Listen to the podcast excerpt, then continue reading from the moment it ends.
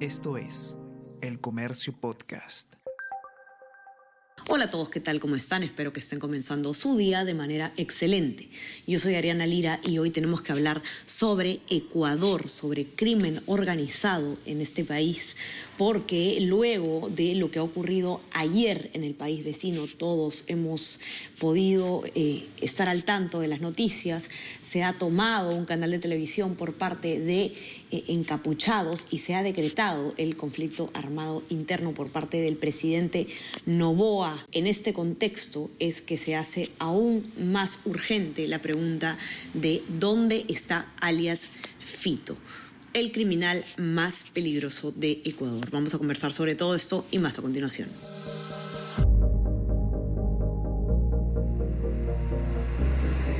Tenemos que hablar con Ariana Lira.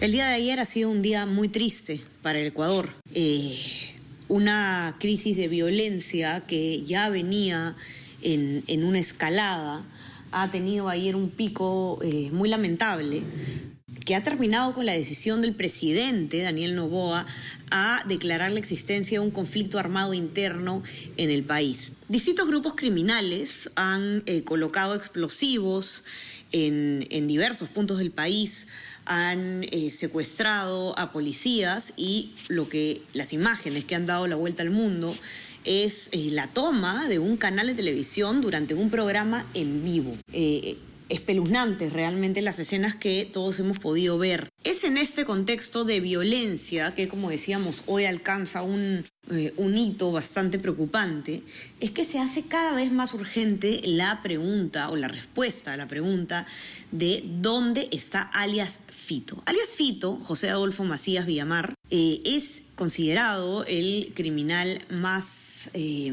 peligroso, más buscado de Ecuador. ¿Por qué es importante hablar de alias Fito, aunque no se conozca directamente si es que existe alguna relación específica entre estos ataques que hemos visto y él? Y es que eh, en el Ecuador existe un contexto de mucha violencia, de mucha criminalidad relacionada con el narcotráfico y delitos eh, conexos, ¿no? como la extorsión, el sicariato etcétera, estas olas de delincuencia que se están viviendo en el país eh, remontan bastante al nombre de eh, Fito Macías, ¿no? que justamente no solamente estaba preso, estuvo preso, preso por 13 años hasta que se ha conocido de su fuga recientemente, sino que desde la misma cárcel él continuaba dirigiendo las, eh, la banda criminal Los Choneros, ligada a narcotráfico, al sicariato, la extorsión y otros delitos de alto impacto. Roger Susunaga, periodista del comercio, que no está aquí con nosotros, pero él ha escrito un informe eh, bastante detallado sobre todo lo que se sabe de alias Fito y de su fuga del eh, penal en Ecuador. Él, como decíamos, estaba hace 13 años en prisión cumpliendo una condena que le pusieron por 34 años por narcotráfico, asesinato y crimen organizado. ¿Y qué pasa? Que el domingo iba a ser trasladado a eh, un penal de máxima seguridad en Guayaquil también, pero cuando la policía ha intervenido, el penal se han dado con la sorpresa, si es que sí lo fue, se han dado con la sorpresa de que Fito no estaba en su celda.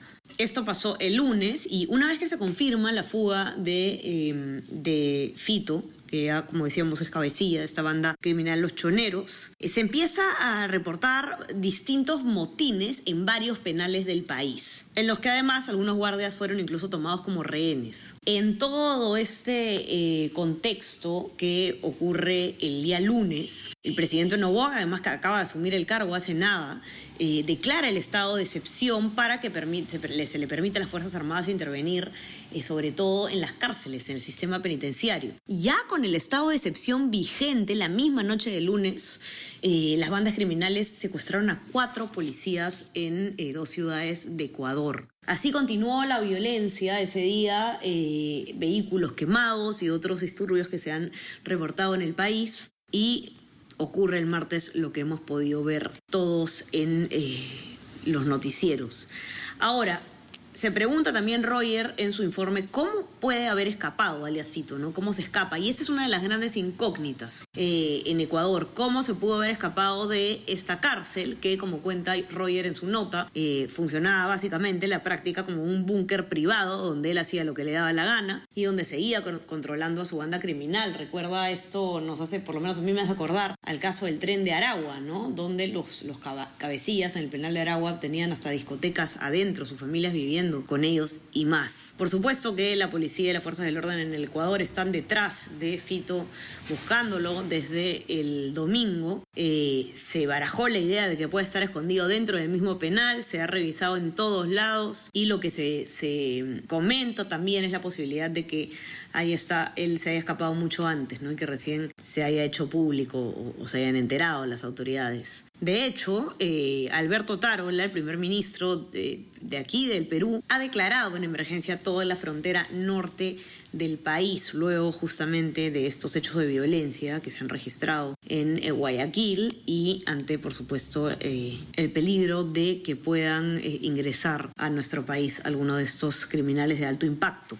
Por último, revisemos un poco el perfil de alias Fito que ha preparado Roger. José Adolfo Macías Villamar, alias Fito, es el cabecilla, como decíamos, de la organización criminal Los Choneros. Esta es una de las más grandes organizaciones criminales de Ecuador y responde al mexicano Cártel de Sinaloa. Fito toma el mando eh, total de los choneros en diciembre del 2020, después de que eh, su co-cabecilla, digamos, José Luis Zambrano, alias Rasquiña, eh, falleciera o bueno, fuera asesinado.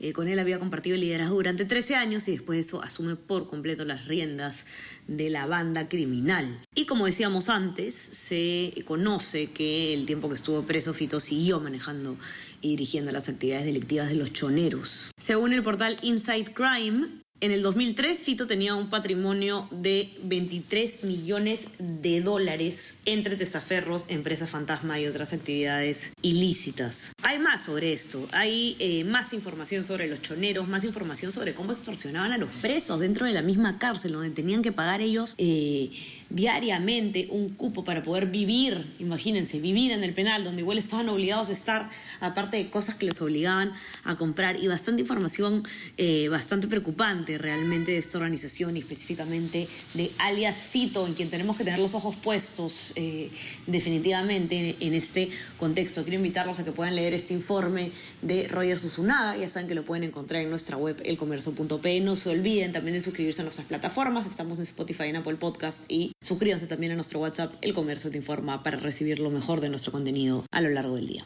Que tengan un excelente día y estamos conversando nuevamente el día viernes. Chao, chao. Tenemos que hablar con Ariana Lira.